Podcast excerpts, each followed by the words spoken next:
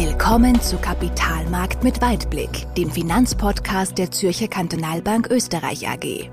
Wir sprechen über Themen, die Anleger bewegen, über das aktuelle Geschehen an den Finanzmärkten und der Weltwirtschaft und wie wir dieses einordnen und bewerten. Und hier sind Ihre Gastgeber, Hermann Wonnebauer und Christian Nemeth. Herzlich willkommen, meine sehr verehrten Damen und Herren zu unserem Podcast Nummer 36 Kapitalmarkt mit Weitblick. Und wie immer begrüße ich äh, zu unserem Podcast unseren CIO Christian Nemetz. Servus Christian. Servus Hermann. Ja Christian, wir haben ja turbulente Zeiten jetzt hinter uns. Wir sind jetzt Anfang April und in den letzten Wochen gab es eigentlich nur ein Thema im Kapitalmarkt. Und das war die, war die Verwerfungen bei den Banken, beginnend in den USA mit einer Regionalbank mit der SVB das erwischt hat. Und dann natürlich für uns wie ein Paukenschlag die Schieflage der Credit Suisse beziehungsweise die Übernahme an einem Wochenende durch die UBS. Das haben wir natürlich auch sehr gespürt. Das war uns sehr nahe. Wir haben auch viele Kundenreaktionen und Kundenanfragen dazu gehabt. Auf der einen Seite, wie es Banken insgesamt jetzt geht, wie sich das auswirken wird, auf der anderen Seite auch, ob äh, unsere Kunden als Anleger davon involviert waren. Da kann ich gleich mal Entwarnung geben. Wir haben weder Credit Suisse Aktien gehabt in unserem Portfolio noch die, äh, die nachrangigen Anleihen, über die du heute auch noch sprechen wirst.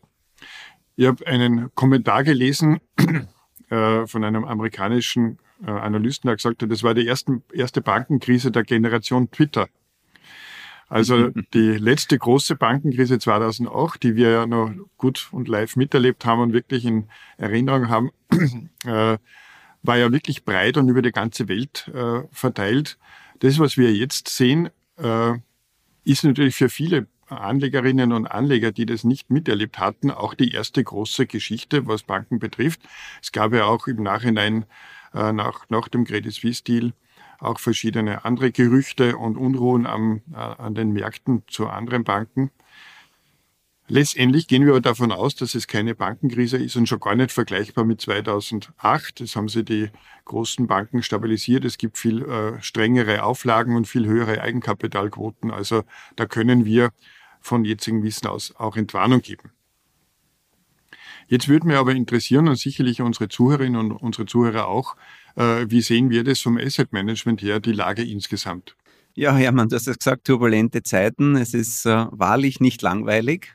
Also es ist immer schön, mhm. wenn man Stoff hat zu, zu berichten. Ähm, manchmal berichtet man lieber und, und freudiger drüber. Aber insgesamt muss man sagen, es ist wirklich sehr viel passiert. Und was, sagen wir mal, jetzt rein aus finanztechnischer, finanzmarkttechnischer Seite interessant ist, ist einfach auch, wie viele Facetten diese gesamte Geschichte hat. Ja. Und beginnen möchte ich ähm, bei dieser amerikanischen Bank, die SVB, die ja so ein bisschen so der, der erste Stein in diesem Puzzle war.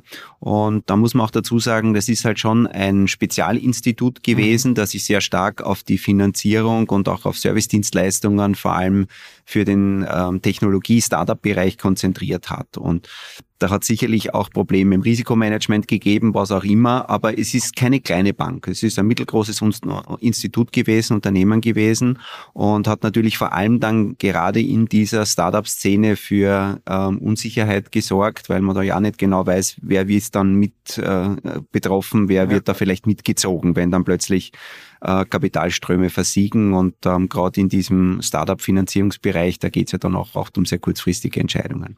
Aber da hat die amerikanische Notenbank sehr beherzt eingegriffen, hat da, glaube ich, relativ rasch und sehr gut auch dann für Sicherheit und Stabilität gesorgt.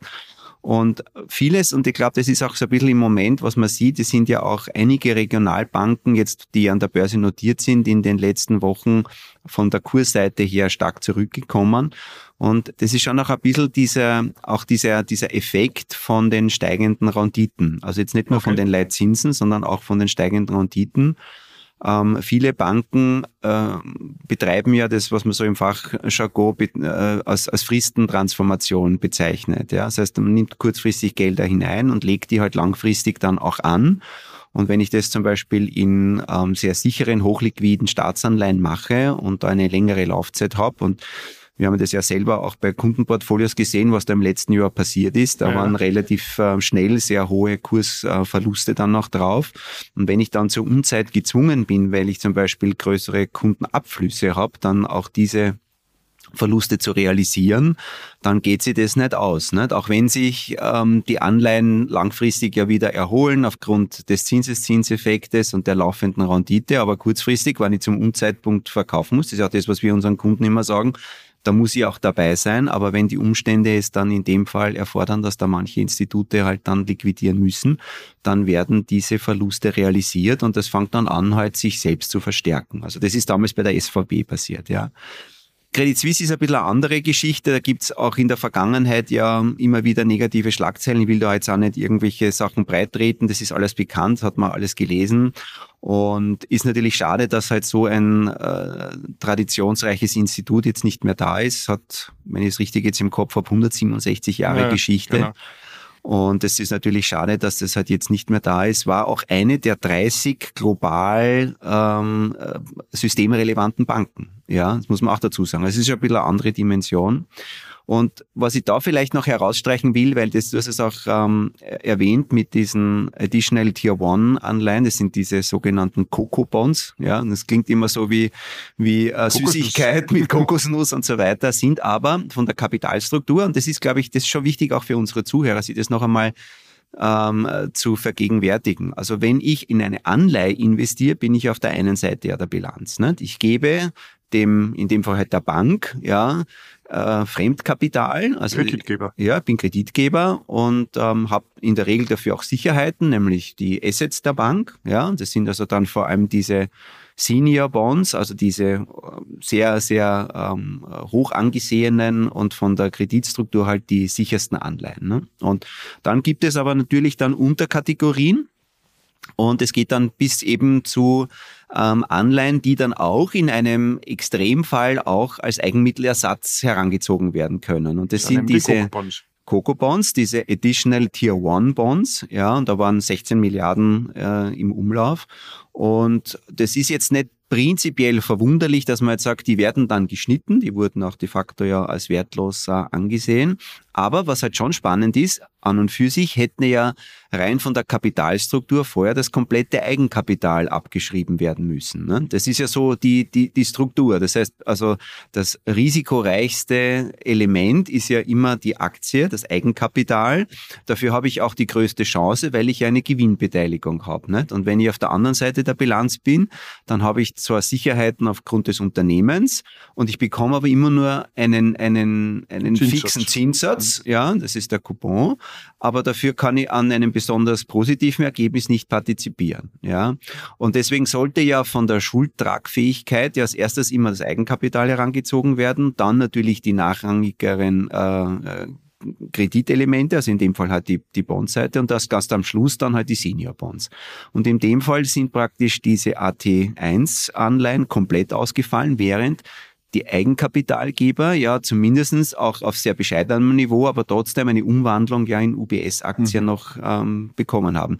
Die haben zwar vom Freitag auf Montag, wie diese Entscheidung bekannt gegeben wurde, einen Verlust von ja, je nach Tageszeitpunkt, ja sehr viel Volatilität, aber zwischen 50, 60 Prozent auf alle Fälle hingenommen aber sie sind nicht komplett äh, mhm. aus, aus, ausgebucht worden. Können sie wieder mal erholen. Und können sich auch wieder erholen. Das heißt, also das hat natürlich für Unsicherheit gesorgt und viel Debatte. Da glaube ich, werden sich auch noch einige Juristen damit beschäftigen. Manche ähm, Investoren, also sind ja hauptsächlich eher so äh, Fonds, Pensionsfonds, die in ja. dieses Segment investiert haben, also kaum, glaube ich, auf der, auf der Privatanlegerseite.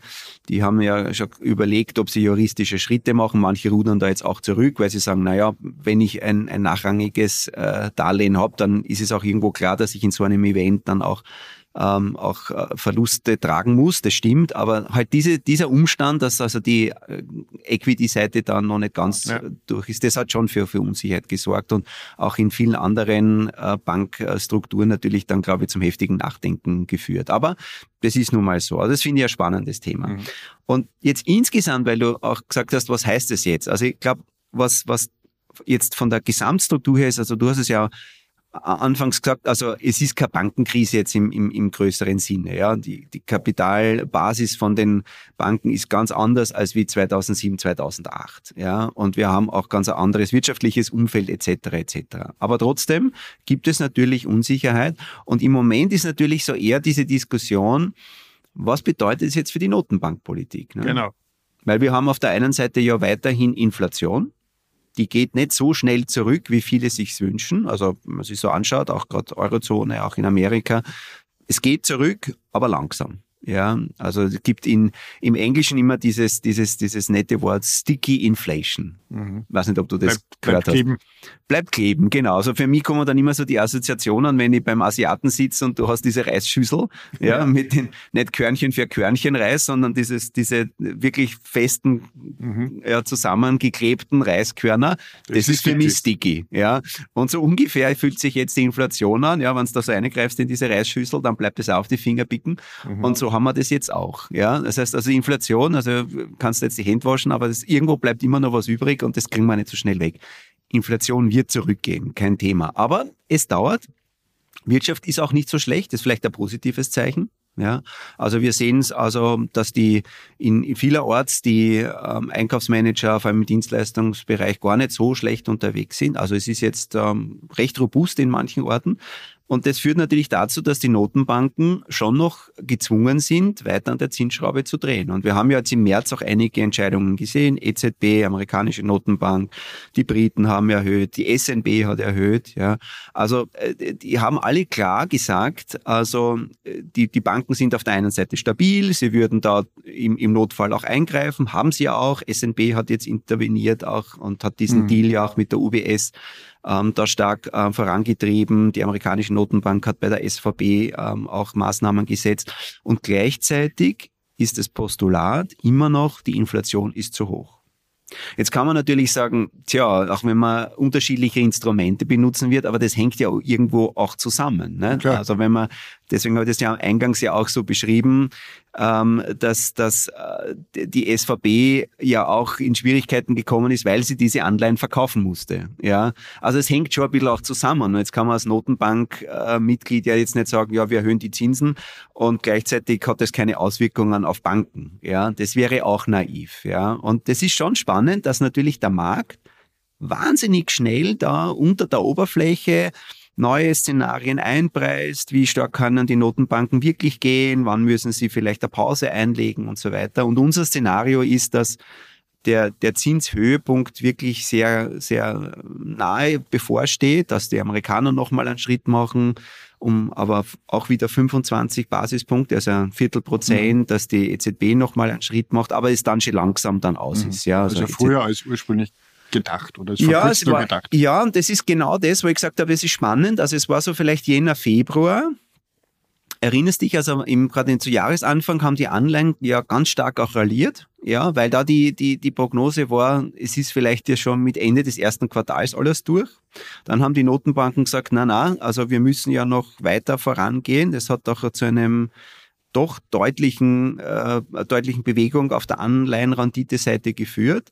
Und jetzt geht's wieder in die andere Richtung. Mhm. Ja, es geht sehr stark rauf, runter. Und wenn man sich das anschaut, bei den zehnjährigen Staatsanleihen, also wir haben es jetzt auch nochmal ausgedruckt, das ist echt, echt, echt stark, ja, also die Bewegung. Ja, also wir waren, wenn man sich jetzt deutsche Staatsanleihen, das ist ja für die Eurozone immer wieder so die Referenzmarke, ja, da waren wir halt so ähm, am Jahresanfang ja, waren wir bei 2,5 Prozent. Dann ist es runtergegangen auf 2 Prozent. Wir waren Ende Februar bei 2,75. Ja. Mhm.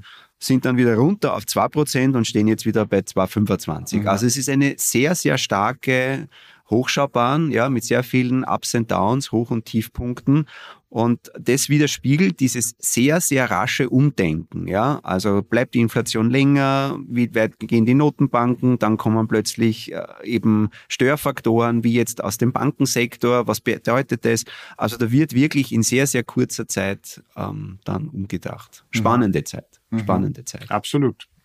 Und was heißt jetzt, jetzt äh, das alles für, für unsere Einstellung und für unsere Ausrichtung? Weil, wie gesagt, äh, wir haben ja noch vor wenigen Wochen damit gerechnet, dass die Zinsen eher länger oben bleiben oder auch äh, nochmal weiter steigen. Äh, jetzt sieht man sichtlich auch schon Auswirkungen, vielleicht auf die Inflation und auch aufs Wirtschaftswachstum und auch auf diese äh, Verwerfungen, in der, speziell jetzt im Bankenmarkt. Was bedeutet das jetzt für uns und für unsere Anleger? Also vorweg, ich glaube, äh, defensiv zu bleiben ist nach wie vor gut, ja, aber man sollte auch jetzt nicht ängstlich werden, ja. Also wir, wir haben ja eine, eine bisschen vorsichtigere Politik jetzt seit, seit an, anderthalb Monaten. Das war vom Timing gar nicht so schlecht. Ja, sind wir ganz gut unterwegs gewesen. Und ich glaube, das ist weiterhin angezeigt. Ja, also es gibt natürlich jetzt auch wieder vermehrt Chancen, keine Frage. Man muss auch sagen, es sind nicht alle Nachrichten nur negativ. Also gerade was Wirtschaft betrifft und, und auch positive Überraschung von Wirtschaftsdaten ist durchaus immer noch ähm, vieles auf grün. Mhm. Ja.